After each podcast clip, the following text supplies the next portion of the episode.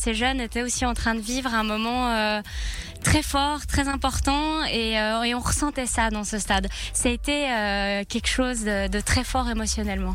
On a la chance d'être la capitale olympique, d'avoir tout ce passé, et puis là, d'avoir ces, ces Jeux olympiques de la jeunesse qui reviennent en Suisse, d'avoir un événement de, de, cette ampleur avec des milliers de, de, jeunes, près de 3000 aujourd'hui, euh, qui sont venus faire une chorégraphie, qui viennent vibrer euh, pour ces jeux, euh, avec tellement d'enthousiasme et d'engouement. Mmh. Euh, ben, en tout cas, ça nous fait chaud au cœur et on sait pourquoi on travaille dur tous les jours pour, pour organiser ces jeux.